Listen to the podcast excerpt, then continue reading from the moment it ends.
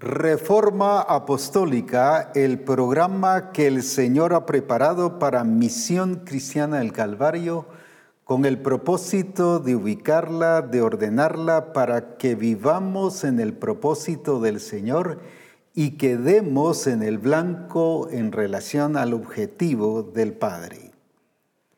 Hemos estado disfrutando de la gloria de Dios en todas sus facetas, en todo aspecto, y vemos una iglesia que sigue adelante, creciendo, desarrollándose y viendo el poder de Dios en todas las cosas. Exalto a Dios por su fidelidad, su grandeza y por el poder manifestándose en medio de nosotros.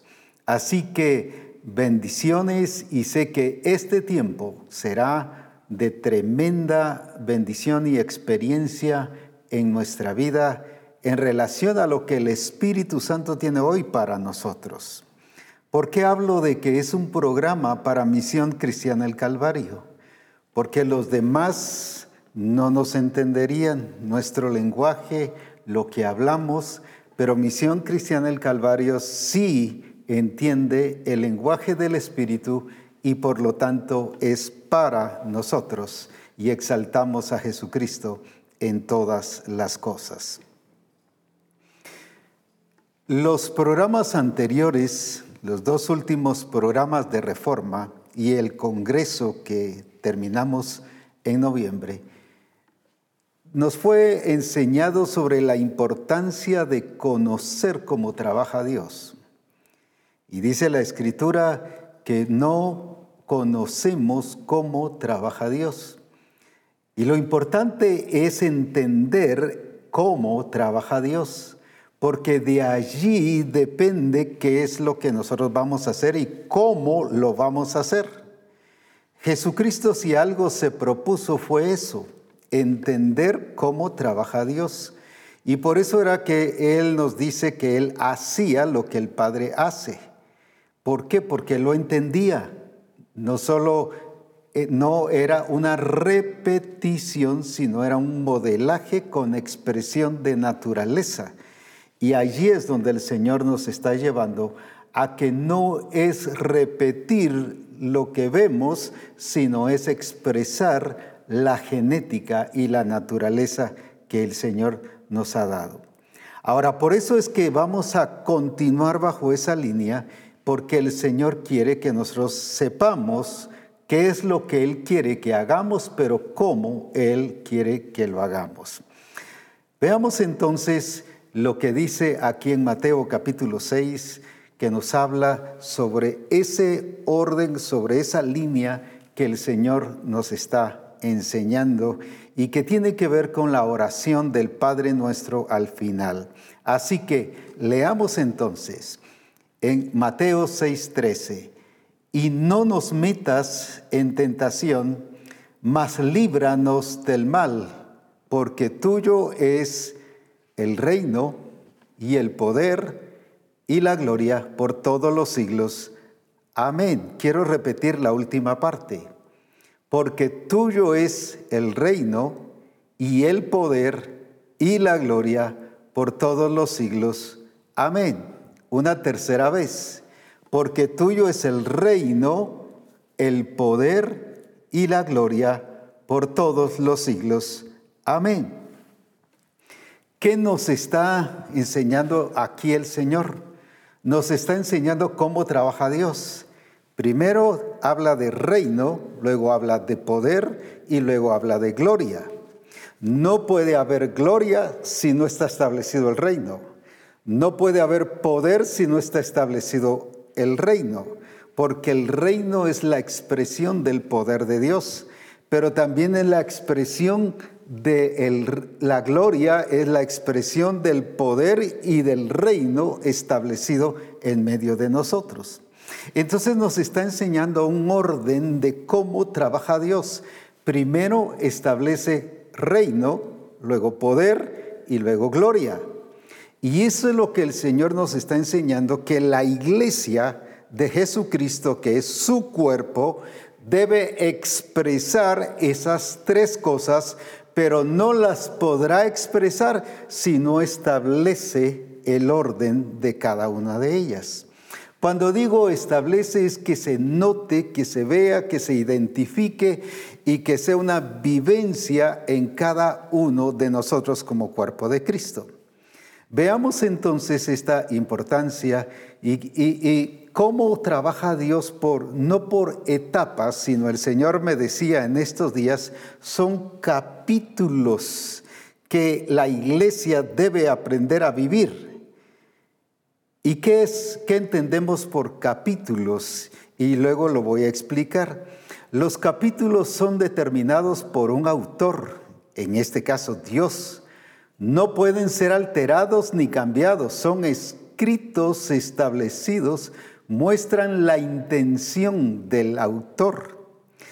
Ahora, volvamos entonces, los capítulos son determinados por un autor. Cuando nos está diciendo, tuyo es tuyo nos está hablando del autor, nos está hablando de esa determinación de cada, no solo etapa, sino cada capítulo, como dije, lo voy a ampliar más sobre eso, y cómo es que funcionan en nuestra vida. Veamos más ampliamente sobre esta descripción de capítulo. Entonces, primero veamos que tiene un autor y me gusta lo de, lo de eh, Mateo, tuyo, está definiendo el autor. Los capítulos son determinados por un autor y no pueden ser alterados ni cambiados. Son escritos establecidos y muestran la intención del autor. Y aquí está diciendo de reino, de poder y de gloria está definiendo el autor, está definiendo la intención del, autor. En otras palabras, aquí está determinada la vida de la iglesia. Por eso es que la iglesia no actúa en democracia ni en autocracia, sino la iglesia es teocrática que reconoce la autoridad divina y que Cristo es la cabeza de la iglesia. No es ningún hombre, no es ninguna directiva, no es ningún grupo, es Dios el Señor de su iglesia. Por lo tanto, la iglesia tiene que estar muy clara porque aquí dice, tuyo es el reino, el poder y la gloria. Ahora el Señor se la ha dado a la iglesia y le ha dado esta naturaleza y esta vida de la iglesia.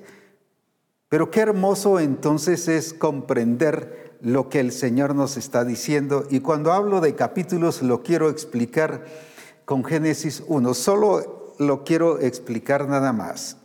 El Señor cuando hizo la, la creación y ordenó la creación, iba no por etapas, sino por día. Y dice que cada día lo que hacía, lo terminaba, lo concluía. Era un día que no solo era completo, sino lo completaba. Lo explico. Por ejemplo, cuando dijo, sea la luz, y fue la luz, y luego así cada, cuando separa el agua de la tierra y ya establece la tierra, también dice, y vio Dios que era bueno. ¿Por qué se detuvo a ver cada día que lo que había hecho era bueno? Porque él cada día miraba que lo que había determinado hacer estaba completo.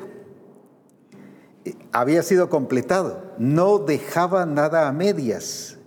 Pero luego el siguiente día no era repetición de lo que había hecho un día antes.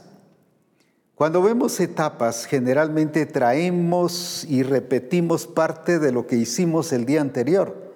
Jesús no todos los días, como nosotros hacemos, encendía la luz, que sea la luz. Y el segundo día, que sea la luz, pero luego continuaba. Y el tercer día, que sea la luz y luego continuaba. No, eso es lo que nosotros no hemos comprendido y por eso nos habla de capítulos, porque son de cosas terminadas, cosas que se completan, capítulos que no deben ser repetidos, pero sí sirven de plataforma, de base para hacer lo demás.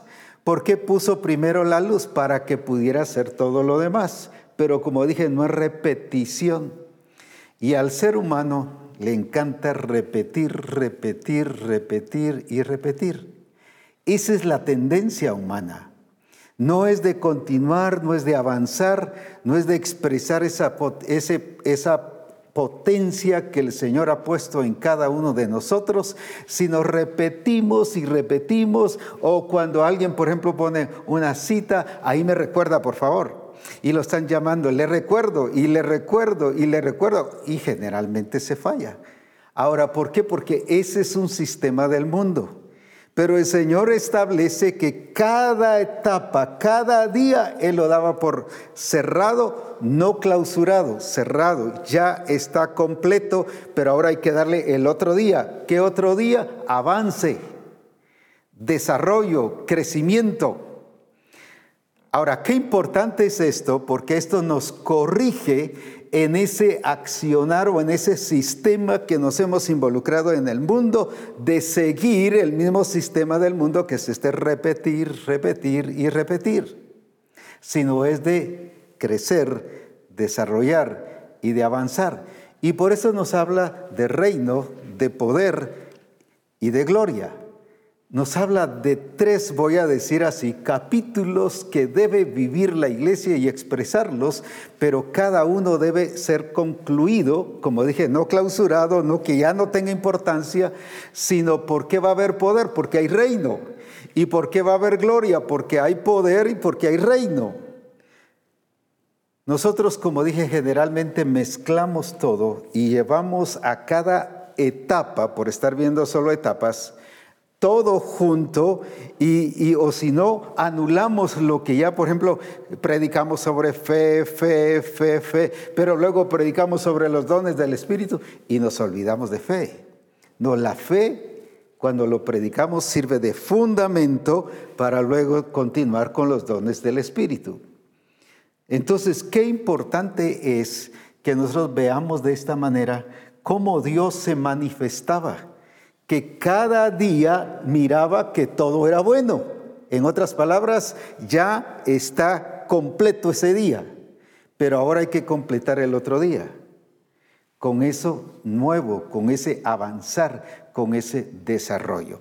Ahora, ¿qué nos enseña en este caso? Cuando nos habla de reino, ¿de qué nos está hablando? Y lo voy a explicar con Génesis capítulo 1, y versículo 2.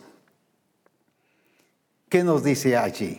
Allí está definiendo cómo el Señor nos enseña lo que es reino de Dios, su soberanía, su gobierno y qué es lo que nosotros debemos comprender en relación a esto.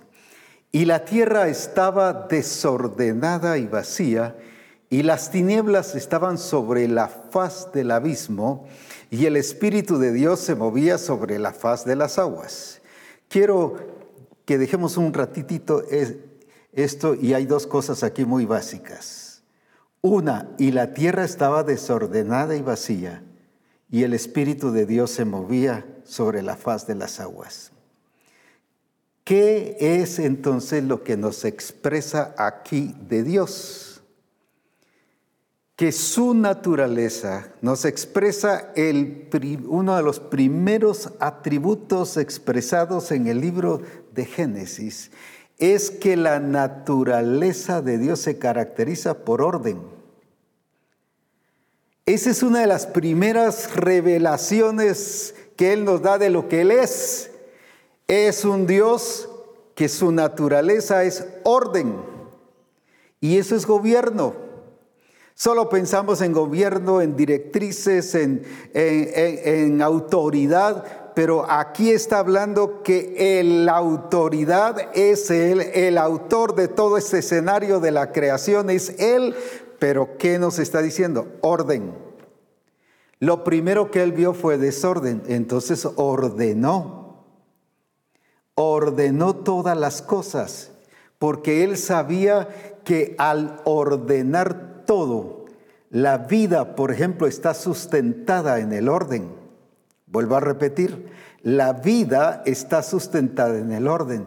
Si no hubiera ordenado la creación, no hubiera habido vida en la creación. Entonces, ¿por qué hubo vida? Porque hubo orden. Cuando entonces habla de reino, poder y gloria, me está hablando en primer lugar que si yo estoy en el reino, yo debo vivir en orden, porque es una de los, las primeras o el primer atributo que nos revela el Padre, es que Él es su naturaleza, es orden. Entonces el nuevo nacimiento que nos expresa, el nuevo nacimiento nos expresa orden una de las primeras cosas que tenemos que aprender es el orden. La naturaleza que Cristo pone en nosotros nos lleva a ser ordenados y a ordenar nuestra vida, a ordenar nuestra conducta, a ordenar todo lo que nosotros somos y todo lo que está en nuestro alrededor. Por eso es muy importante entender cómo trabaja Dios. ¿Y cómo trabaja Dios? Dios trabaja en primer lugar estableciendo orden. ¿Por qué? Porque el orden es, como dije, que produce vida.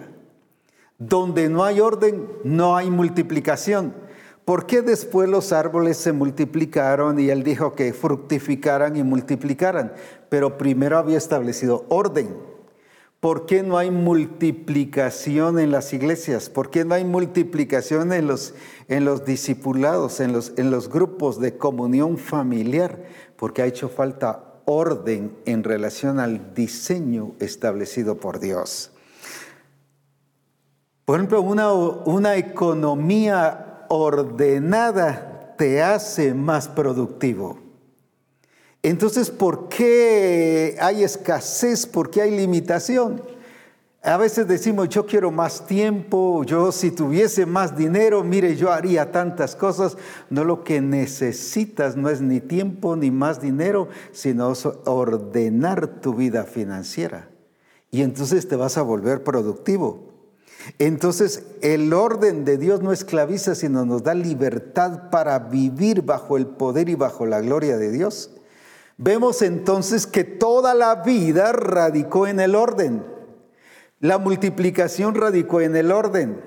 Todo lo demás que tuviese forma, ¿cuál fue la base? El orden. Si nosotros notamos en el cuerpo, solo lo menciono porque ya se habló mucho en el Congreso sobre esto, que Dios colocó a cada uno en el lugar que Él quiso, al pie donde Él quiso, a la oreja donde Él quiso, a los ojos donde Él quiso. ¿Qué fue lo que Él hizo? Definió su lugar, definió su orden. Y por eso es que el cuerpo funciona bien, no hay equivocación, el pie no se sube a la cabeza, ni solo uno que estuviera eh, descontrolado y, que tuviera fantasías y, y que cuántas cosas pudiese imaginar, que también se da.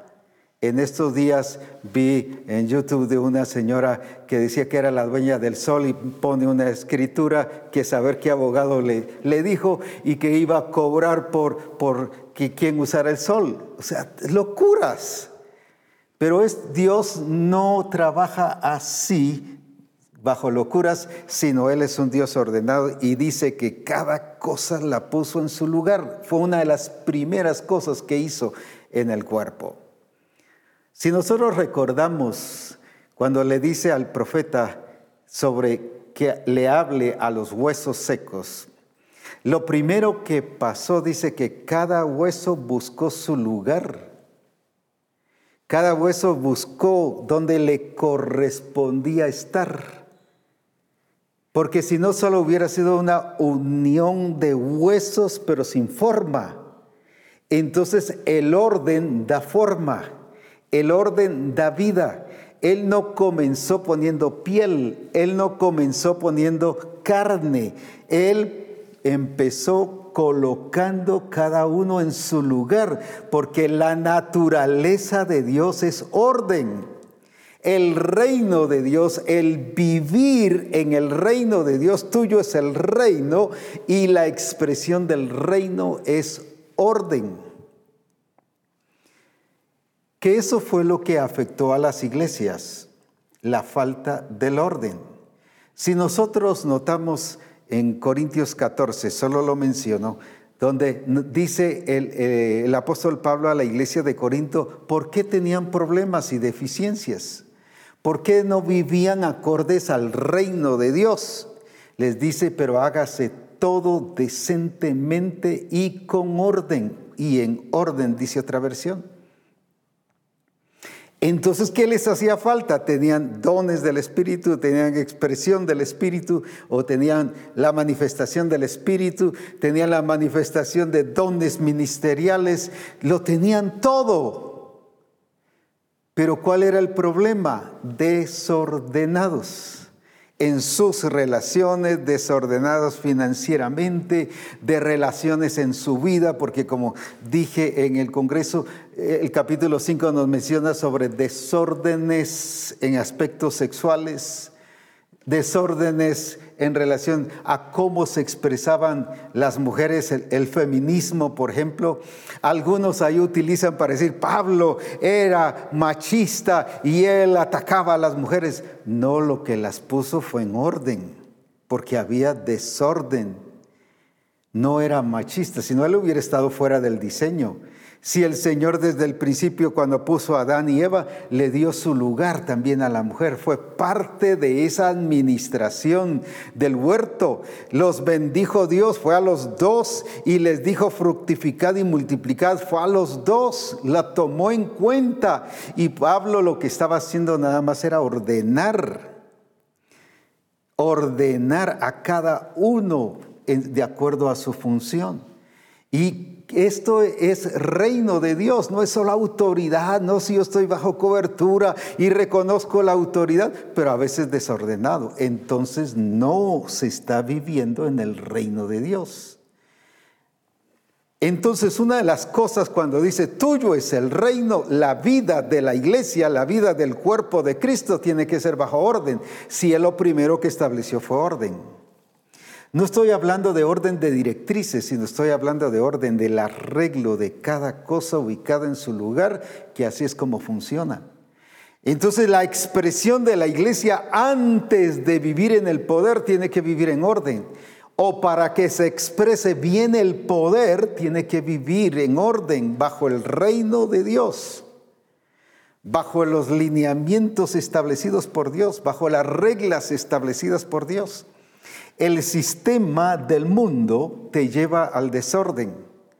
Vive como quieras, haz lo que quieras, déjate llevar por lo que quieras, lo que tú sientas, eso hazlo. Y, por ejemplo, la escritura en varias ocasiones nos habla, por ejemplo, en, el libro de jueces, dice, y el pueblo hacía lo que quería, no lo que Dios había dicho sino el pueblo hacía lo que quería. En otras palabras, uno hacía una cosa, el otro hacía otra cosa, pura anarquía. El desorden te lleva a anarquía. Y eso es lo que el sistema del mundo está llevando, está provocando, está haciendo. Eso fue lo que la iglesia de Éfeso no logró discernir. Ese orden. Por eso es que sí hacía en parte y eso se confiaba dice que él, ella investigaba, supervisaba a los apóstoles en el sentido de discernir quién era falso y quién era verdadero. Pero no cuidaba de los maestros, se dejó introducir, se infiltraron falsos maestros. Ahí sí no puso la atención entonces no cuidó el orden establecido por Dios, porque el Señor les había dicho no a otras cosas, pero sí a la revelación de Dios dada para la iglesia. Ese es desorden. Cuando yo permito y escucho otras voces, es desorden. Lo que le dijo el Señor a Adán, ¿Quién te enseñó que estabas desnudo? O sea, en otras palabras, estás escuchando otras voces, estás desordenado. ¿Y cuántas veces estamos escuchando el sistema del mundo y vivimos bajo el sistema del mundo? Eso no es vivir bajo el reino de Dios. ¿Por qué los grupos de comunión familiar o los discipulados no han tenido el resultado que debe tener y que el Señor ha establecido? Porque hemos profesionalizado el grupo de comunión familiar. Lo hemos secularizado es bajo un sistema del mundo. Lo hemos vuelto académico y enseñamos como se enseña en la escuela y enseñamos como se enseña en la universidad. Solo llegan a recibir lecciones y bueno, nos vemos. Cuando Cristo nos enseña que el discipulado es modelaje, es modelar, no para que repitan, sino un modelar para llevarlos a que vivan en la potencia de Dios que Él ha puesto en la simiente y en la naturaleza, en la genética que ha puesto en cada uno de nosotros. Es, es mostrar la genética que cada uno tiene y, y hacer que esa se manifieste. No es copiar, es expresar, pero ¿cómo? A través del modelo. Por eso es que en Hechos 1 dice que Jesús comenzó a hacer y a enseñar. Primero a hacer, modelar.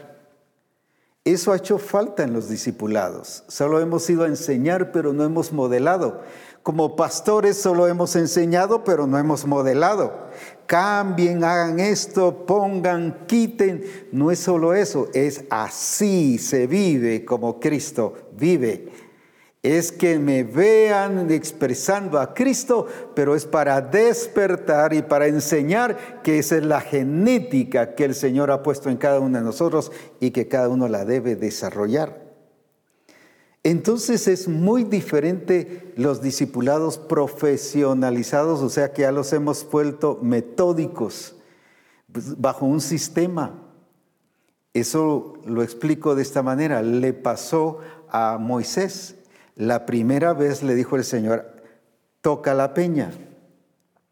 Pero la segunda vez, háblale a la peña, pero Moisés trajo ese patrón, ese modelo anterior, ese modelo establecido 40 años antes.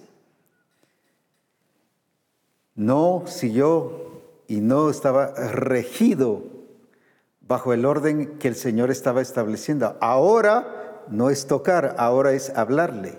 Pero viene Moisés y saca ese patrón y lo establece y toca la peña. Debido a sus emociones, estaba enojado con el pueblo, no me santificó. Porque cuando nosotros somos y vivimos desordenados, déjeme decirle con toda claridad, no estamos santificando el nombre del Señor. Cuando nuestras finanzas están desordenadas, cuando la familia está desordenada, cuando nuestras relaciones están desordenadas, cuando la empresa está desordenada, cuando en mi trabajo soy desordenado, cuando la forma de, de, expresar y de modelar soy desordenado, yo no estoy santificando el nombre del Señor. ¿Por qué? Porque dice que se haga la voluntad del Señor, así como en el cielo, así también en la tierra. Eso es lo que glorifica al Padre.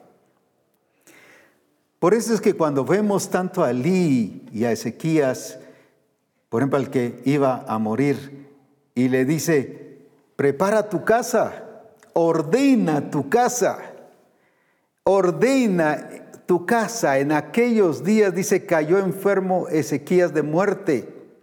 Y vino a él el profeta Isaías, hijo de Amós, y que le dijo, Jehová dice así, ordena tu casa porque morirás y no vivirás. Imagínese las palabras que le dio alguien que se iba a morir. Uno le hubiera dicho, junta a tu familia, banda, y llévalos a pasear, disfruta a tus hijos estos últimos días. Eso era lo lógico. Pero ¿qué fue lo que el Señor le dijo? Ordena tu casa. ¿Por qué tanta importancia al decirle a uno que estaba a punto de morirse que ordenara su casa? Cuán importante es el, para el Señor el tener ordenado todo. El problema general es desorden. A eso llevó, por ejemplo, a la iglesia de Galacia. ¿Quién os fascinó para no obedecer la verdad? Porque el desorden te lleva a rebelarte y la rebelión te lleva al desorden. Es una consecuencia una de otra. ¿Qué les enseñó a vivir desordenados? Vivían bien, les dice, andaban bien, empezaron en el espíritu, vivían bien, fíjese, empezaste bien, pero ahora viven perfeccionándose en la carne. En otras palabras, ahora están viviendo desordenados desordenados en relación al diseño, desordenados en relación a lo establecido por Dios, desordenados en relación a que ahora estaban haciendo lo que querían. Entonces, ¿qué es vivir en el reino? Vivir en el reino de Dios es vivir en orden, en orden en todos los aspectos. Como decía, en orden financiero. ¿Cuánto?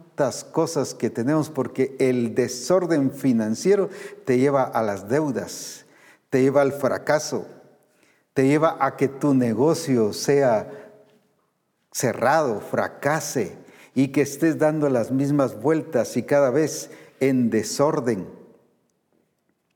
¿Cuántas veces ministramos desordenados como pastores? Antes de que empezara este tiempo de pandemia, unos días antes, fue antes de marzo del año pasado, un pastor vino y me dice, yo quiero que ore por mí. Mis finanzas se vinieron abajo. Los diezmos en la iglesia se vinieron abajo. Todo se vino abajo. Lo que había emprendido se vino para abajo. Pero no solo ahora dice, sino ah, ese ha sido mi problema todo el tiempo. Llevo 10 años de quererme recuperar y en vez de recuperarme siento que me estoy hundiendo. ¿Y qué quieres? Pues que ore por mí. Y que entiendo que esto es una trampa del diablo y que si hay espíritu malo lo eche fuera. Pues le dije, la verdad es que no solo hay espíritu malo, sino es tu actitud. Es tu actitud la que está dañando y la que está afectando tu vida. Pero ore por mí para que salga ese espíritu malo. No le dije, no voy a orar. No voy a orar porque te voy a hacer daño. ¿Cómo va a ser si lo que quiero es ser libre? Sí, pero te voy a hacer daño. Recuerda que cuando el Señor dice en su palabra que cuando el espíritu inmundo sale de la vida de un hombre o del cuerpo de un hombre, va, pero luego regresa. ¿Y qué dice? Volveré, escucha bien esto, a mi casa de donde salí, porque estaba vacía aunque había, todo estaba arreglado, pero estaba vacía, eso significa que no le dio atención, no se repuso, no restauró, no se corrigió. Pero ¿qué hace el demonio? Y esto es peligroso y aquí quiero que me pongas atención. Cuando tú vives una vida desordenada, el espíritu malo reconoce tu vida, tu cuerpo como pertenencia de Él. Volveré a mi casa de donde salí. Volveré a mi casa de donde salí. Él reconoce que esa es su casa, que le pertenece, que Él es el dueño de eso y que puede ir y regresar las veces que quiera. Y la segunda le dije, te voy a explicar esto. Así que cuando tú vives una vida desordenada y vacía, el diablo, el espíritu malo reconoce que le perteneces a él. que Él es el dueño de tu vida y que puede entrar y salir. Pero la segunda, y te lo voy a explicar, le dije, porque sé que te vas, vas a ir hablando de todas maneras, mejor que te hables con firmeza, pero te lo voy a explicar.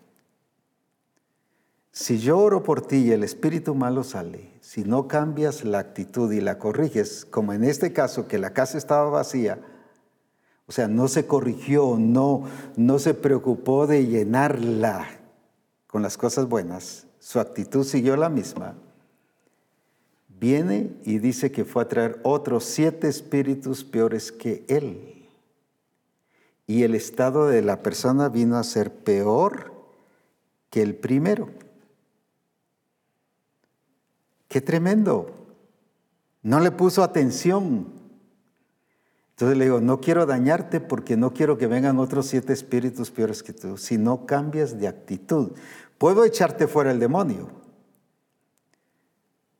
pero no es echar fuera el demonio nada más, es que te corrijas y que te ordenes en tu actitud. Si no, yo te voy a dañar y te voy a poner en una posición donde vas a estar eh, propenso a que el enemigo vuelva a entrar en ti. Así que no quiero ni ser cómplice del diablo, pero tampoco cómplice de tu actitud. Así que primero corrígete, ordena tu casa, ordena tu vida, ordena tu actitud y entonces sí, vamos a orar. ¿Cuántos ministros fallamos en esto y somos desordenados y ministramos rápido, sí, en el nombre de Jesús fuera, pero después está bien dañada la persona con siete espíritus peores que él, el primero? Tenemos que tener cuidado como ministramos. Tenemos que tener cuidado qué hacemos con la gente porque a veces en vez de ayudarla la estamos afectando y la estamos dañando. Entonces eh, el reino de Dios es establecer orden. Y aunque este hermano quería que orara y que echara fuera el demonio, pero no había un cambio de actitud. Diez años de vivir lo mismo, eso me decía que su problema no era solo influenciado por el espíritu malo, sino era actitud. Si alguien no cambia de actitud, no le ministres. No ores, le estás haciendo daño, lo, le estás provocando a que su situación sea peor. Una y la otra, como dije, el enemigo y el demonio dice, esa es mi casa, de dónde salí. Él siente que tiene derecho y pertenencia cuando no hay cambios de actitud. O sea, el desorden lleva a que el espíritu malo se sienta que es propietario de nuestras emociones, sentimientos y cuerpo para regresar y dañar. Así que entonces déjeme vivir como yo quiera que yo haga lo que yo quiera. Ese es desorden, es vivir bajo el reino de Dios y si algo el Señor primero establece es que para que haya poder y haya una potencia en nuestra vida expresada, es necesario establecer orden en todos los aspectos de nuestra vida. Ordena tu casa. ¿Cuántos desórdenes hay en la casa? Desórdenes en el esposo, en su actitud, en su vida, la falta, la deficiencia de, ser cabeza en la casa, la deficiencia de responsabilidad, de provisión. O la esposa también, cuántas deficiencias hay. Es necesario ordenar la casa. ¿Por qué? Porque esa es la expresión del reino de Dios. Eso es justamente lo que el Señor quiere que nosotros hagamos. ¿Qué fue lo primero que Él hizo en la creación? Expresar orden. La evidencia que alguien se ha entregado a Jesucristo es que empieza a ordenar todas las cosas y empieza a expresar orden en su vida, en su conducta. Deja de hacer las cosas que estaba haciendo antes porque ahora es nueva criatura y la expresión de la nueva criatura, una de las primeras expresiones no es aprenderse textos de la escritura, como nos enseña la religiosidad. No es, eh, eh, eh, solamente asistir a los servicios, es ordenarnos y vivir de acuerdo al propósito y al plan del Señor. Qué importante entonces es esto, porque el Señor quiere que nosotros avancemos y que esa, esa potencia que Él ha puesto en nuestra vida sea una realidad en nosotros. Entonces lo que el Señor quiere es que quede bien establecido en nosotros el reino de Dios.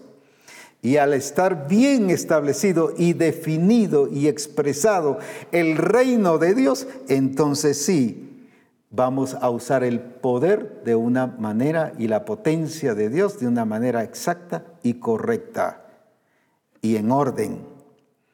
Los dones, por ejemplo, en la iglesia de Corinto eran de Dios, eran del Espíritu Santo. Les fue dada a la iglesia una iglesia que, que era del Señor, pero dice que todo lo usaban desordenados. ¿Cuántos dones o no los usamos y ese es desorden? O los usamos mal, ese también es desorden. El desorden nos lleva a deficiencias y a no cumplir el propósito del Señor. Desórdenes en nuestra vida, desórdenes alimenticios, por ejemplo. ¿Por qué te enfermas? Ay, es que hay virus por todos lados y que mire las epidemias, que mire aquí. No te enfermas porque vives una vida desordenada vivimos desordenados, nos alimentamos desordenados, comemos cosas que no nos corresponden, nos dormimos en horarios totalmente eh, diferentes, no somos ordenados en eso. Entonces sí tenemos que ordenar nuestra vida, porque una de las primeras expresiones del reino de Dios es que establece orden porque donde hay reino, donde hay gobierno, hay orden. La expresión de una vida en desorden revela que no estamos bajo el gobierno de Dios. las iglesias de Galacia en desorden no obedecían la verdad, no vivían bajo la verdad, sino vivían bajo lo falso, la mentira, la iglesia de Corinto, todas en desorden. Los hogares, la iglesia, la conducta, usaban los dones en desorden cuando querían, como querían. Aunque tengamos las cosas de Dios, si no estamos bajo el reino de Dios, bajo el regir de Dios, que es orden, no funciona. Por eso es que Él quiere que nosotros comprendamos y nos coloquemos en la verdadera posición de hijos del reino de Dios. Que reconozcamos el reino de Dios no solo como autoridad, sino que reconozcamos que el reino de Dios y que autoridad es estar en orden. Así que ordenemos nuestra casa, ordenemos nuestra vida, nuestra conducta y que se exprese el reino de Dios. ¿Por qué razón? Porque al vivir en el reino, entonces el poder que nos ha sido dado será manifestado. Y por eso es que habla la escritura de esa potencialización, de potenciar nuestra vida pero no porque nosotros querramos, sino porque ya está en nosotros y en la genética está eso. Dios nos ha llamado a eso. Por ejemplo, aquí en el libro de Efesios, en el capítulo 3, nos habla de qué es lo que el Señor quiere en nuestra vida. Y veamos este versículo que, eh, ahorita mismo estará siendo presentado, 3.20, en la versión RBES. Dice, y aquel que es poderoso para hacer todas las cosas mucho más abundantemente de lo que pedimos o entendemos, pero fíjese que ¿por qué? Por la potencia, por la potencia, y una tercera vez, por la potencia que obra en nosotros. ¿Cómo se va a potenciar nuestra vida? ¿Cómo es que vamos a expresar esa potencia que hay en nosotros? Es precisamente reconociendo y estando en el orden del reino de Dios. Ahora viene como punto siguiente porque habla del poder, habla del reino y el poder. No puede haber el poder exacto y viviéndolo como potencia de Dios en nuestra vida. ¿Y qué significa potencia o potenciar? Es hacerlo realidad es vivir bajo la gloria de Dios y vivir bajo la dimensión exacta del poder y de la gloria de Dios. No es a medias, no es usar un medio poder, no solo poder para algo, sino poder para todo. Dios no nos ha dado un poder para algo, sino nos ha dado un poder para que vivamos una vida de gloria y de poder en Cristo Jesús, pero en todas sus dimensiones. ¿Por qué? Porque nos ha dado su potencia para que podamos expresarla y vivirla bajo el poder y bajo la gloria de Jesucristo. ¿Qué es entonces esto de potenciar? ¿Qué es entonces esto de alcanzar lo que el Señor quiere? Por ejemplo, cuando vemos alguna expresión, por ejemplo, 10 elevado a la potencia 3, un ejemplo. No son 30, no son 100, son 1000. 10 elevado a esa potencia de 3 son 1000. Imagínense cuánta capacidad Dios nos ha dado para vivir en esa gloria y en ese poder de Jesucristo. Y, eso era lo que Jesucristo aprendió a hacer. Él no usaba solo el poder, él usaba la potencia de Dios en su vida. ¿Qué significa? Para él no había límites, por eso era que podía caminar en el agua. Por eso era que podía multiplicar los panes. Por eso era que podía sanar a los enfermos y de cuerpos que ya estaban, que tenían algunas eh, mutilaciones o faltantes, las producía. Generaba vida a lo que ya estaba muerto. Ahora, ¿por qué? Porque él entendió esa capacidad en Dios, no solo de usar poder, sino esa potencia de Dios en su vida manifestándose para la gloria del Señor. Ahora, qué importante es entonces lo que el Señor quiere que nosotros hagamos. Por ejemplo, Efesios 1, 19 nos dice, hablando de ese poder, y, y cuando está hablando aquí del poder, en el original es potencia, y cuál la supereminente grandeza de su poder para con nosotros, los que creemos según la operación del poder de su fuerza y en el original está hablando igual la supereminente grandeza de su potencia para con nosotros los que creemos, según la operación de la potencia de su fuerza. O sea, la iglesia tiene capacidades más fuertes y, tan profundas que no las ha logrado descubrir. Se lo explico de esta manera. Dios le dice a Moisés, levanta tu mano y tu vara y divide el mar. ¿Quién puede hacer eso?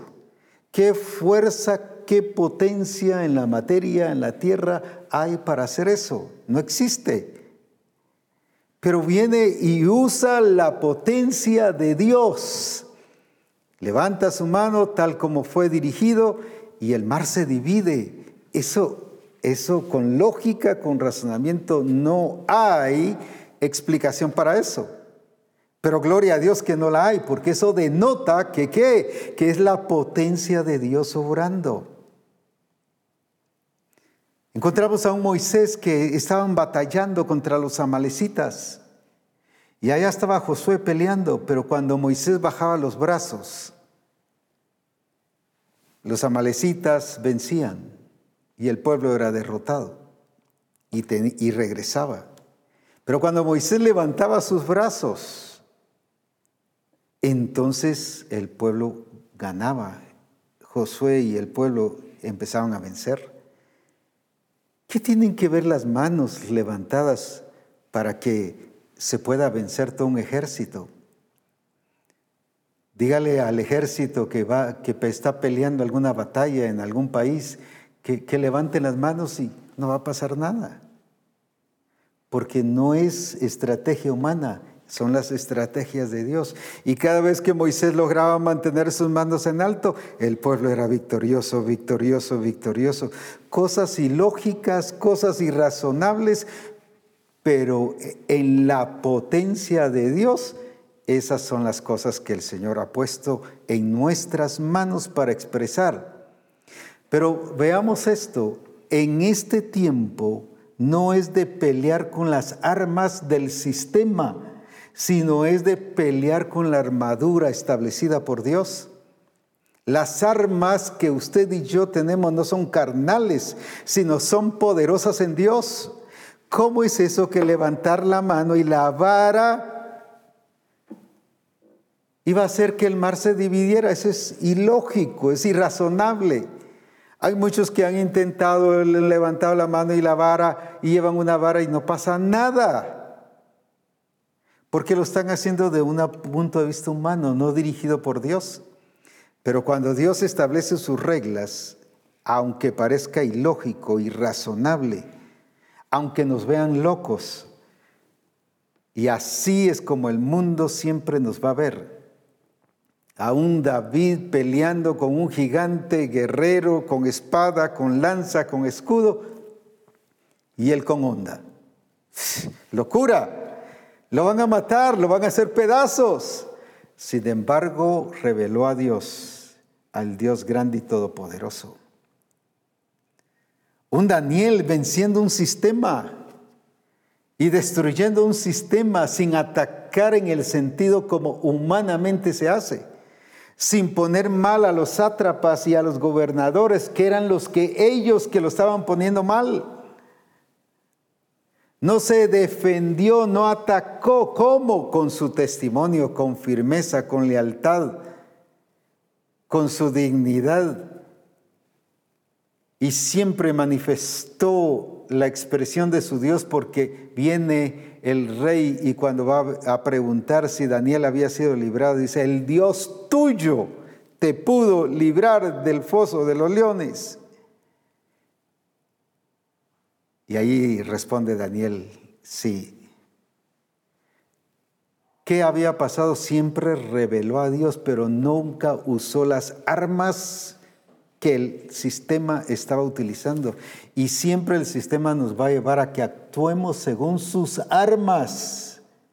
No es con espada, no es con lanza, sino con mi espíritu, dice el Señor. Y por eso es que la iglesia tiene que vivir en esa potencia de Dios, porque te van a querer loco, trastornado.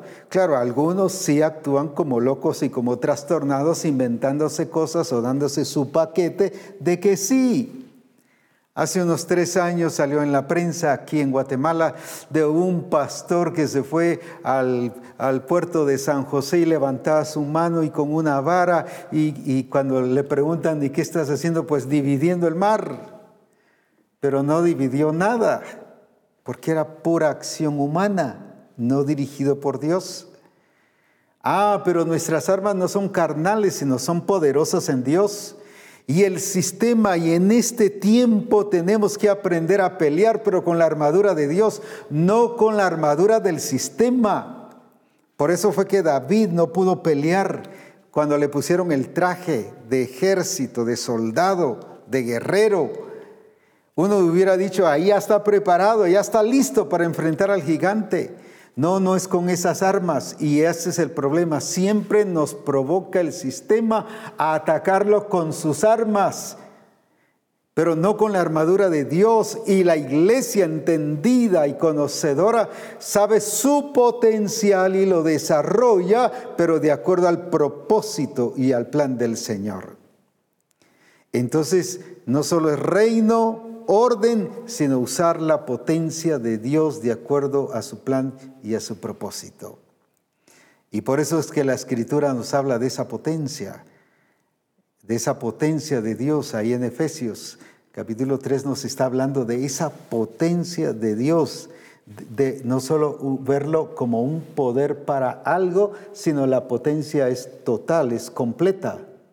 y aquel que es poderoso para hacer todas las cosas mucho más abundantemente de lo que pedimos o entendemos por la potencia que obra en nosotros. El Señor no solo nos ha dado poder, sino nos ha potenciado. ¿Qué significa eso? Que lo ha no solo multiplicado, sino potenciar es extremar y sobrepasar límites, es hacer cosas que las limitaciones no nos pueden estorbar si nos las sobrepasamos. Las sobrepasamos. Por eso era que él usó no solo su poder, sino la potencia que obra, obraba en él, incluso para generar nuevos miembros, porque dice que había personas mutiladas, que no tenían brazo, y, el brazo le salía. A los mancos, dice que sanaba a los mancos. Eso no es solo poder, eso es potencia. Él supo usar la potencia. Y déjeme decirle, el orden es reino, o sea, es orden, es vivir en orden, es expresar orden en todas las facetas de nuestra vida, pero luego la potencia de Dios en cada uno de nosotros. ¿Por qué? Porque eso nos enseña a desarrollar la gloria de Dios en nuestras vidas. Ahora, para vivir en esa potencia de Dios y para desarrollar esa potencia de Dios, toda semilla que se siembra no solo lleva poder, lleva potencia, va potenciada. Por eso es que al sembrarla, ¿qué pasa? Genera no solo crecimiento, desarrollo, sino fruto, un fruto abundante. Nosotros en la villa tenemos un árbol, tenemos muchos árboles de aguacate, pero tenemos un árbol muy especial. Cada año nos da como mínimo dos mil aguacates. Y ese árbol ya tiene muchos años de estar allí. ¿Cómo es esa potencialización? Se sembró una semilla de aguacate y mire, cada año da dos mil, como mínimo, dos mil aguacates. Uno dice, ¿cómo no se le termina su capacidad? Claro, se le nutre, se abona. Y el abono no es para darle nuevas características, el abono es para potenciar esa capacidad que tiene y la desarrolla y si la aplica porque nos da buen fruto. Entonces cuando estamos hablando de una iglesia potenciada, es una iglesia que entiende su capacidad en el Señor y se nutre en Él, por eso es que Él es la vid. Y en Juan capítulo 15 nos habla sobre eso y quiero que veamos esto. Y ahí nos habla sobre un proceso y el Señor nos mete a los procesos. Solo vemos procesos como prueba, pero no procesos como desarrollo y crecimiento. Veamos entonces qué nos dice ahí en Juan 15. Yo soy la vid verdadera y mi Padre es el labrador. Todo pámpano que en mí no lleva fruto lo quitará y todo aquel que lleva fruto lo limpiará para que lleve más fruto. Ya vosotros estáis limpios por la palabra que os he hablado. Permaneced en mí, yo en vosotros, y como el pámpano no puede llevar fruto por sí mismo si no permanece en la vid, así tampoco vosotros si no permanecéis en mí. Yo soy la vid, dice Jesucristo, vosotros los pámpanos, y el que permanece en mí y yo en él, este lleva fruto. No todos los que quieran, no es querer, es este lleva fruto el que está, el que permanece en él, porque separados de mí nada podéis hacer. Y el que en mí no permanece será echado fuera como pámpano y se secará y lo recogen y los echan en el fuego y arden. Si permanecéis en mí, mis palabras permanecen en vosotros, pedid todo lo que queréis, yo será hecho. En esto es glorificado mi Padre, en que veis mucho fruto y seáis así mis discípulos. ¿Cuál es la determinación de este labrador? Que el labrador dice que es el Padre. En que vayáis y llevéis mucho fruto. Él es radical con eso. No es que a ver si da fruto, tal vez va a dar fruto. Él es radical en su plan y en su diseño. ¿Y qué quiere que haga el pámpano? Que lleve fruto. ¿Qué es lo que el Señor quiere de ti y de mí? Que llevemos fruto. No hay otra determinación, cualquier otra cosa ya es un plan humano y ya estamos en contra y eso se llama desorden de aquello establecido por Dios. Por eso es que Él nos llama al orden. Cuando Él le dice a la iglesia de Éfeso, tengo algo contra ti, es porque vivían en desorden. No vivían acorde a lo establecido. Entonces no se regían bajo la vida del Espíritu, no vivían bajo el reino de Dios, por lo tanto no producían esa potencia que el Señor les había dado. No vivían bajo esa potencia de Dios. Y el problema de la iglesia es que hoy vive bajo el almud ha puesto la luz bajo el almud, pero la, iglesia no ha sido puesta para estar escondida, sino para revelar a Cristo. El cuerpo de Cristo es para revelar a Cristo, lo que Él es, lo que Él hace, sus obras, su poder, su naturaleza, su genética y cambios y transformación. ¿De qué sirve la luz si no quita las tinieblas? Por ejemplo, la escritura dice, ¿de qué sirve la sal si la sal se desvaneciere? Si pierde su sabor, sigue siendo sal, solo que sin sabor, sin cumplir su propósito. Y dice, ¿de qué sirve? Y así pasa con muchos cristianos, muchos discípulos, siguen en la congregación, siguen el discipulado, siguen cantando, siguen tocando en el grupo de alabanza, siguen enseñando a los niños, siguen discipulando, siguen en el grupo del pastor, pero no sirven para nada si ha perdido su sabor, su esencia. Aunque siguen siendo sal. Si usted la ve, ah, es sal, pero sin el propósito. Se ha dejado de cumplir el propósito. Y esa es la trampa del diablo. La trampa del diablo es que perdamos, que perdamos la función de ser sal y la expresión de ser sal. ¿Cómo es que el mundo va a ser cambiado y transformado con una iglesia que cumple su función, que está bajo el regir de Dios, bajo el régimen del Espíritu, bajo el reino de Dios? O sea, su vida, su familia, sus finanzas, su empresa, su negocio, como ciudadano, estamos en orden para la gloria de Jesucristo. Pero también eso va a potenciar la naturaleza de Cristo en nuestra vida. El abono no es, como dije, para poner características adicionales. El abono es para potenciar esas características y que se exprese. Ese árbol, como dije, de aguacate lleva años. ¿Por qué no se le acaba esa potencia? Porque en su naturaleza la semilla ya tiene potencia. Pero el abono, de qué me nutro, de qué vivo, de dónde me estoy alimentando. Por eso habla de la vid, la vid, yo tengo que vivir en la vid, estar conectado en la vid, nutrirme de él, pero de la vid verdadera. Quiere decir que hay otras vides que me pueden alimentar, pero no en la calidad, en la excelencia y en la capacidad de esa vid verdadera que es el orden establecido por el Señor. Por eso, ¿quién me está alimentando? Eso es muy importante. ¿De quién estoy recibiendo? ¿De quién me estoy llenando? ¿De quién, me estoy, quién es el que está haciendo potencializar esa naturaleza de Cristo puesta en mí? Ese punto es muy importante.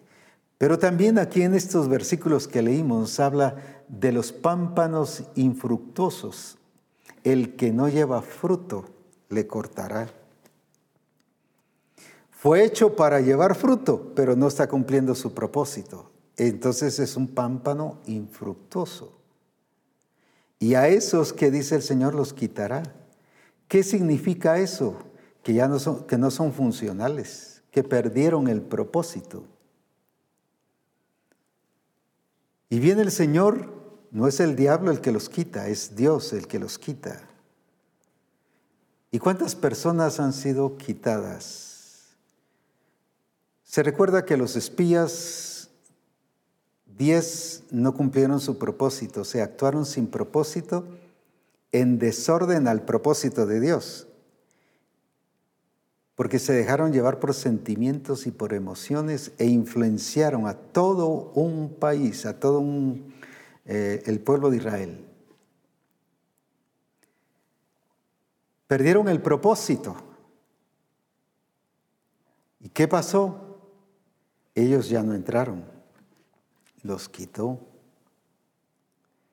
Según los historiadores, entraron o salieron más bien de Egipto hacia el desierto dos millones quinientas mil personas.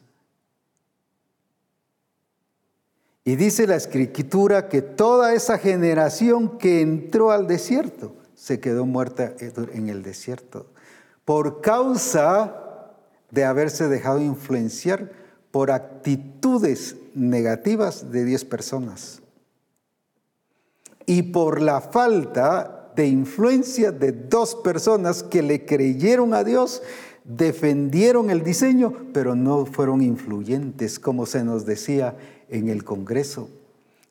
Gente que creía en Dios, pero les faltó influencia. Y a ellos también tuvieron consecuencias. Pasaron 40 años en el desierto otra vez por no influir aunque le creían a Dios. No usaron su potencia que tenían. No aprendieron a usar lo que Dios les había dado, solo creían sí, defendieron y hablaron sí podemos entrar, pero no influyeron. Mientras que pudieron más los negativos y el pueblo dijo, no, no, no, no, no nos metamos. Todos esos dos millones quinientos mil se murieron en el desierto.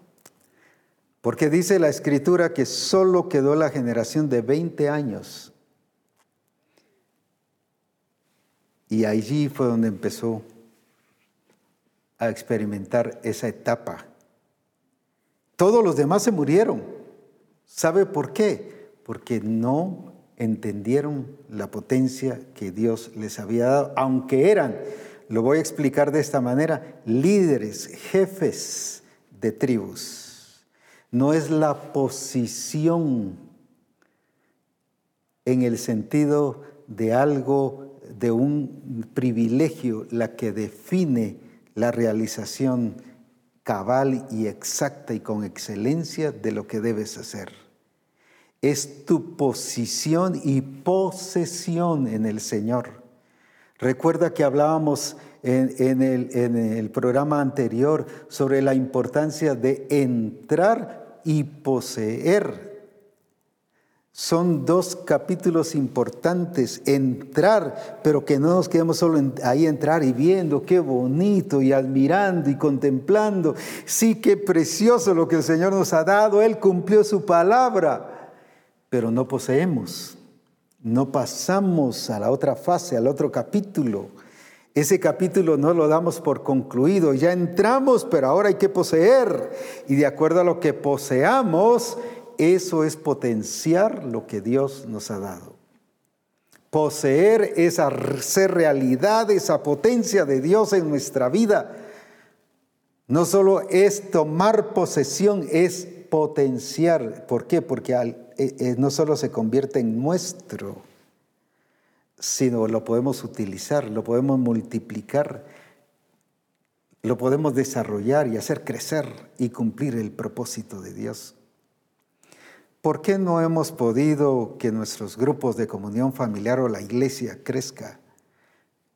Uno, por la falta de orden y segundo, eso nos ha llevado a no poder usar la potencia de Dios en nuestra vida.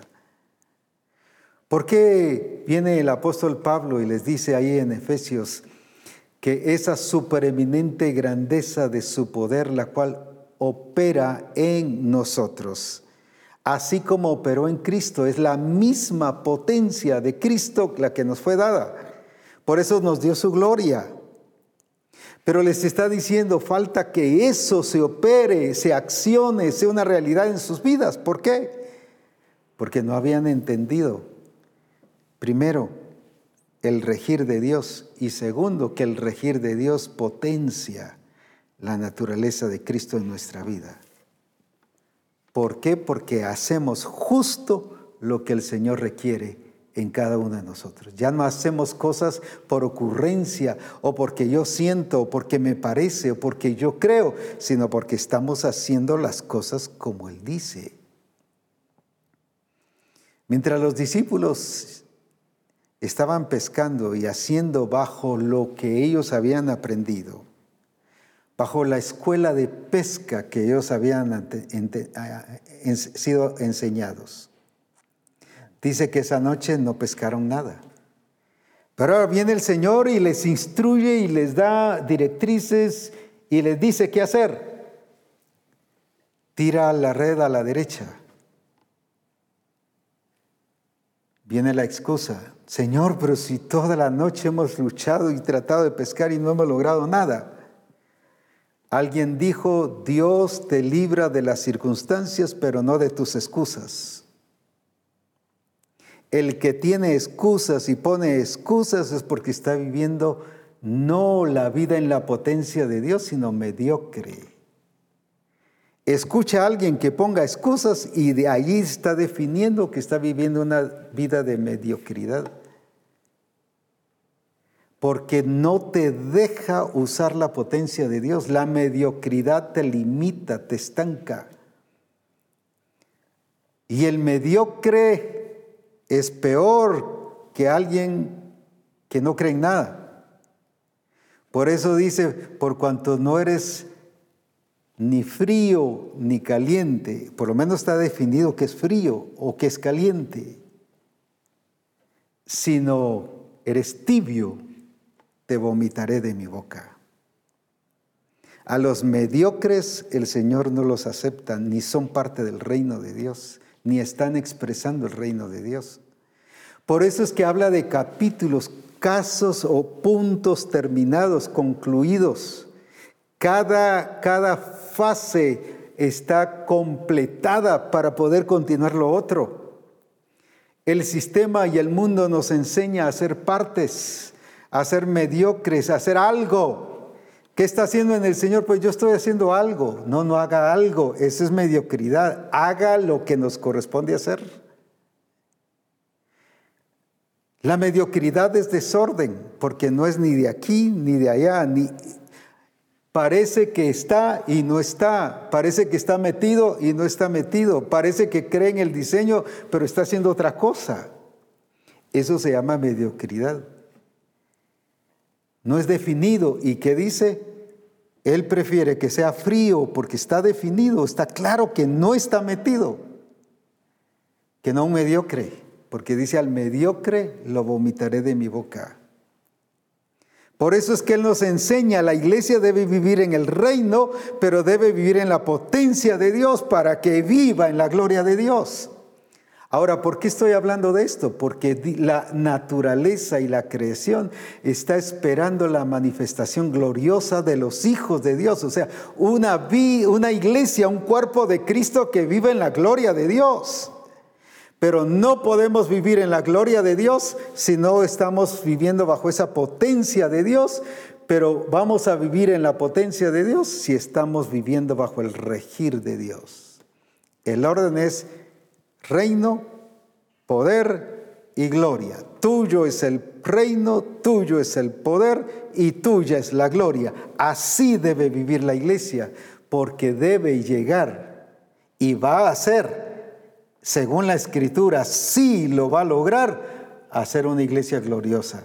Pero no es por arte de magia, no es porque haga proclamaciones, yo proclamo ser una iglesia gloriosa, no es porque me crea una iglesia gloriosa, que soy una iglesia gloriosa.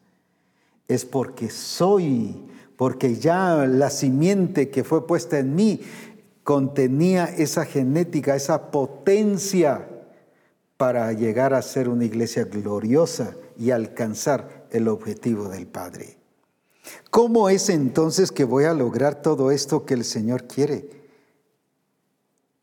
Por eso es que el discipulado es para ascender a todo discípulo, a todo hijo de Dios. No, no estoy hablando de posiciones, es para hacerlo crecer y desarrollar. Por eso decía al principio que los discipulados los hemos profesionalizado, los hemos encajado bajo el sistema. los hemos secularizado, los hemos academizado. Y el Señor hoy quiere que quitemos todo eso de los discipulados y que hagamos un discipulado acorde al diseño de Dios. Ese es que el, grupo de comunión familiar que esté bajo el regir de Dios es el que va a expresar esa potencia, esa potencia del Padre en nosotros, como dice Efesios 3 que leímos. La potencia que opera en nosotros. Pero luego entonces va a manifestar la gloria de Dios. Porque nos dio su gloria, pero ¿para qué? No para que la archivemos, para que la revelemos. Pero no puede ser revelada si no, hay no, se potencia, no se potencia. Y no hay potencia si no vivimos bajo el orden de Dios. La iglesia entonces es llamada para vivir a ese, ese regir de Dios, para provocar que todas las cosas que el Señor ha puesto en nosotros se manifieste. por ejemplo, lo que le dijo a la iglesia de Colosa, el apóstol Pablo. Cuando Cristo vuestra vida, ahí está la semilla, la genética, la naturaleza, se manifieste, ese es potenciarla. Ese es hacerla realidad y entonces dice, seremos como Él. Entonces viviremos en la gloria de Él y expresaremos ser la iglesia gloriosa, santa, sin mancha, sin arruga, sin contaminación ni cosa semejante. Y el discipulado es para eso, por eso es que tenemos que corregir los discipulados. Los grupos de comunión familiar tenemos que corregirnos como pastores en nuestra enseñanza hacia la congregación. Si no estamos quitando las tinieblas, no estamos estableciendo el regir de Dios. Recuerdo que hace años, unos 20 años quizás, un pastor me dice, fíjese que yo quiero un cambio pastoral, porque ya llevo 10 años aquí. Así, ¿por qué quieres el cambio pastoral? Es que vine hace 10 años y los hermanos eran carnales, usted me dice. Mire, todos en desorden, todos aquí. ¿Y qué pasó? Pues son 10 años, me dice, y, y los hermanos siguen carnales. Entonces le dije, los ruines no son los hermanos, el ruin eres tú. El malo eres tú, porque Dios te puso ahí para perfeccionar a los santos y hacer que hagan la obra del ministerio. Y si no lo están haciendo, quiere decir que tú has sido un mal administrador, pero estás viendo que los hermanos son los malos. Entonces, si yo te cambio para otro lugar, vas a seguir porque eres tú el problema y estoy llevando el problema a otro lado. Mejor quitamos el problema de aquí, te corriges y ya cuando te corrijas, entonces sí te damos otra iglesia. ¿Cuántas veces vemos así, que los demás son los ruines cuando nosotros no estamos haciendo las cosas correctas, estableciendo primero orden? Entonces el orden va a producir que se potencialice esa genética de Cristo en nuestra vida, va a ser realidad. ¿Y qué es potenciar? No es duplicar, no es multiplicar, es, exponerla a la dimensión y al nivel de lo que es Cristo. Por eso era que él podía caminar, no tenía problema, no tenía transporte, no había una barca. Pues camino en el agua. Pues, claro, no hagas una imprudencia de querer caminar en el agua porque te ahogas o te hundes al estilo Pedro, aunque caminó. Pero si lo haces bajo la directriz de Dios, porque ¿qué estoy hablando de esto? Del reino, de la potencia, y de la gloria, porque en este tiempo, en este tiempo, es necesario expresar estas tres cosas, reino, poder y gloria. El sistema no va a ser vencido con las armas de ellos. La iglesia pelea con las armas de ellos. Por eso es que el sistema quiso ponerle a David las armas, el traje de soldado.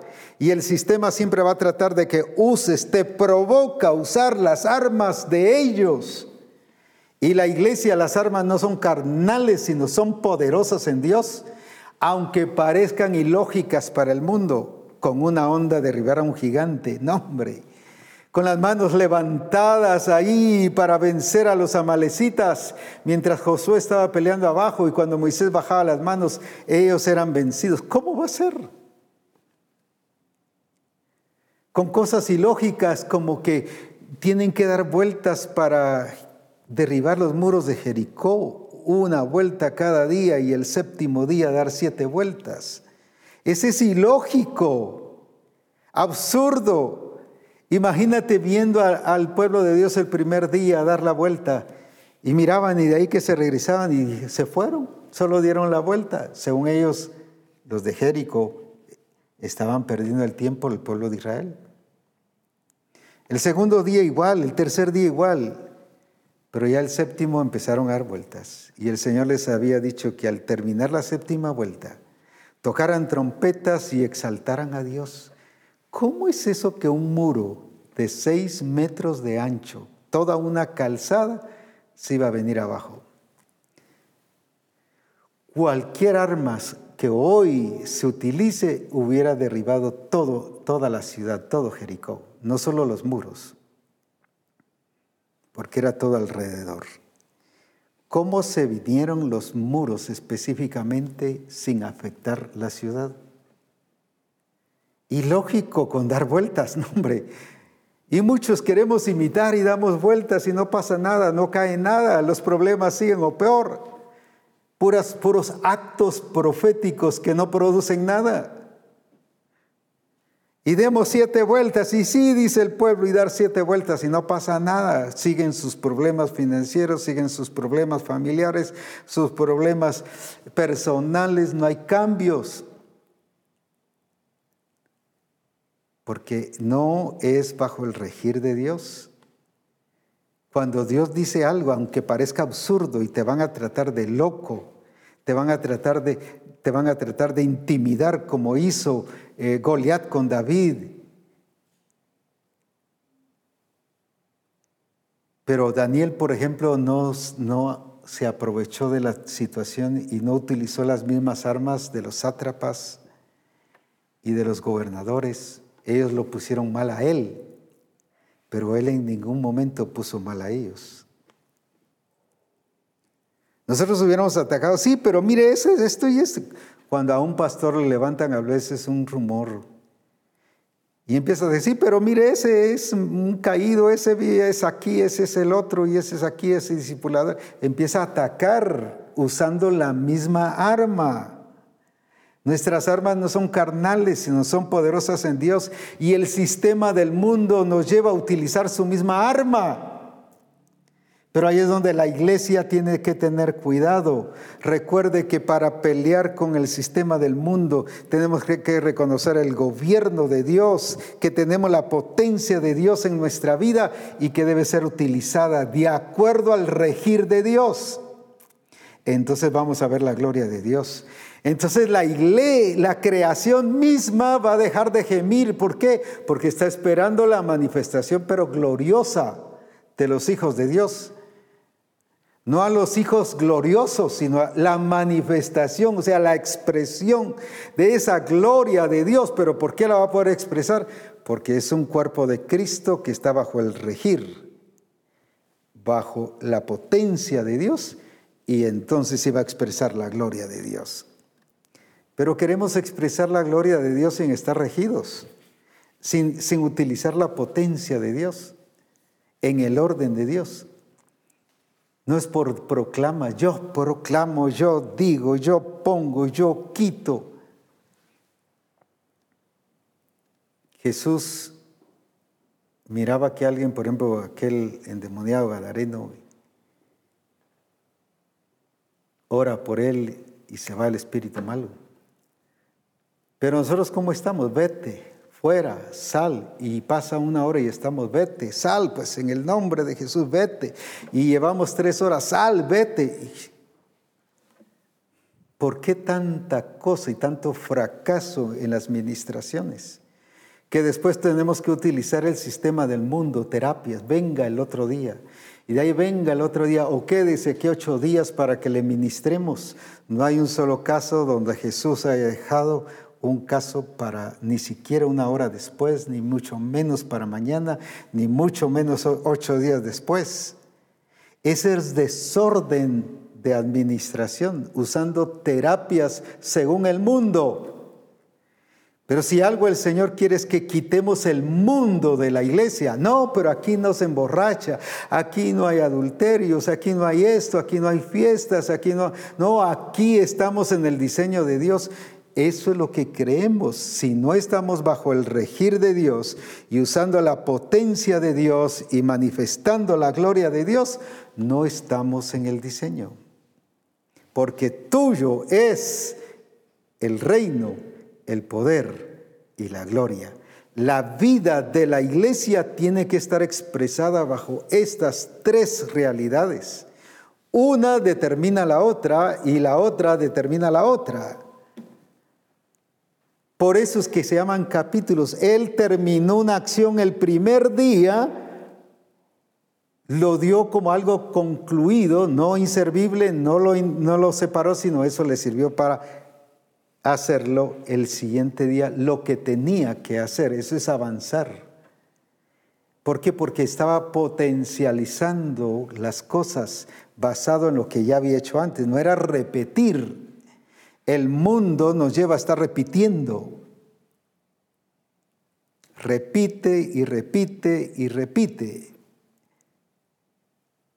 Eso es trampa del diablo para distraernos. Pero el Señor quiere que nosotros comprendamos que necesitamos hacer las cosas como Él quiere que nosotros las hagamos. Tres cosas que la iglesia debe vivir como cuerpo de Cristo. En el reino de Dios, en la potencia del Señor y en la gloria del Señor. Si no, ese cuerpo de Cristo o esa iglesia o ese supuesto cuerpo de Cristo o esa iglesia está viviendo en desorden y está viviendo contra lo determinado por el Señor. Y recuerde que el pámpano que no lleva fruto lo quitará. Y algunos ya han sido quitados, aunque están presentes, aunque están en el lugar. ¿Cuántos pastores ya han sido quitados y aunque siguen siendo pastores? ¿Cuántos discipuladores ya dejaron de funcionar y ya repite y repite y repite y cayeron en lo mismo? Y delante del Señor ya han sido quitados, pero siguen siendo discipuladores. Y lo mismo en la adoración, en la alabanza, en cualquier área de la congregación. ¿Cuántos esposos seguimos lo mismo y en nuestras propias acciones? Pero recuerde que primero lo que debe haber es orden. El orden produce que ese poder se potencialice en nosotros. Y vamos a potenciar, no duplicar, no multiplicar, sino es potenciar, es expandir en la dimensión de la gloria de Dios. Qué tremendo lo que el Señor quiere hacer en nuestra vida y a eso nos ha llamado. Tres cosas que a Él le pertenecen y que las ha entregado a la iglesia. El reino, el poder y la gloria. Por eso dice, la gloria que me diste yo se las he dado. ¿Cómo la vamos a expresar si estamos bajo el regir de Dios? O sea, viviendo en el orden del Señor. En todas las facetas no compartidas. Lo explico de esta manera. A veces compartimos nuestro diezmo, nuestro diezmo para acá, una parte para acá y otra parte para acá. No tenemos disposición nosotros de eso. Hay orden de qué hacer y cómo hacerlo. Pero lo mismo en cualquier otra acción de nuestra vida, Él ya ha establecido orden. Nosotros no tenemos por qué decidir qué hacer, sencillamente hacer lo que Él ha establecido. Eso nos convertirá en una iglesia gloriosa, santa, sin mancha, sin contaminación y sin arruga. Y a eso el Señor está llevando su iglesia y quiero darles esa grata, grata noticia. Misión Cristiana del Calvario ha sido llamada para hacer esa clase de iglesia. Una iglesia que vive en el reino de Dios, que expresa el reino de Dios, pero que expresa la potencia de Dios, pero que expresa la gloria de Dios también. Que estas tres cosas que dice la Escritura que le pertenecen al Señor, Él las ha entregado a la iglesia para que vivamos en esa gloria y en ese poder de Jesucristo. Es importante que nosotros vivamos allí y en esa dimensión que podamos expresarnos. Que Dios nos bendiga y nos siga guiando para hacer las cosas como el Señor quiere en el reino de Dios, en la potencia de Dios y en la gloria de Dios. No hay gobierno ni país en el mundo que el Señor le haya estas tres cosas. Es la iglesia la que tiene esa posición y esa posesión en Cristo. Aprendamos a utilizarla correctamente y a vivirla y declaremos que Él reina en todas las naciones y que es el Rey de Reyes y Señor de Señores. Entonces, solo así y así seremos la iglesia, tal como Él la ha levantado para la gloria de su nombre. Adelante, bendiciones y que cada día y que este fin de año sea un año grandioso, pero viviendo en el reino en el poder y en la gloria de Jesucristo. Qué importante es lo que el Señor ha hecho con nosotros y nos ha dado. Vivamos de esa manera. No habrá más programas de reforma de aquí al fin del año, hasta el iniciar el año. Así que a disfrutar y aplicar y a vivir estas tres dimensiones que Él nos ha, ha metido y que ya nos la dio y que vivamos en la gloria de Jesucristo. Solo así seremos la iglesia real y poderosa que Él ha levantado para la gloria de su nombre. Que Dios les bendiga, que sea un año glorioso y que termine este año, pero cada uno colocado en su lugar, viviendo el reino, viviendo en el poder y viviendo en la gloria de Jesucristo. Bendiciones y que juntos disfrutemos de este año que está por finalizar en la gloria de Jesucristo. Amén.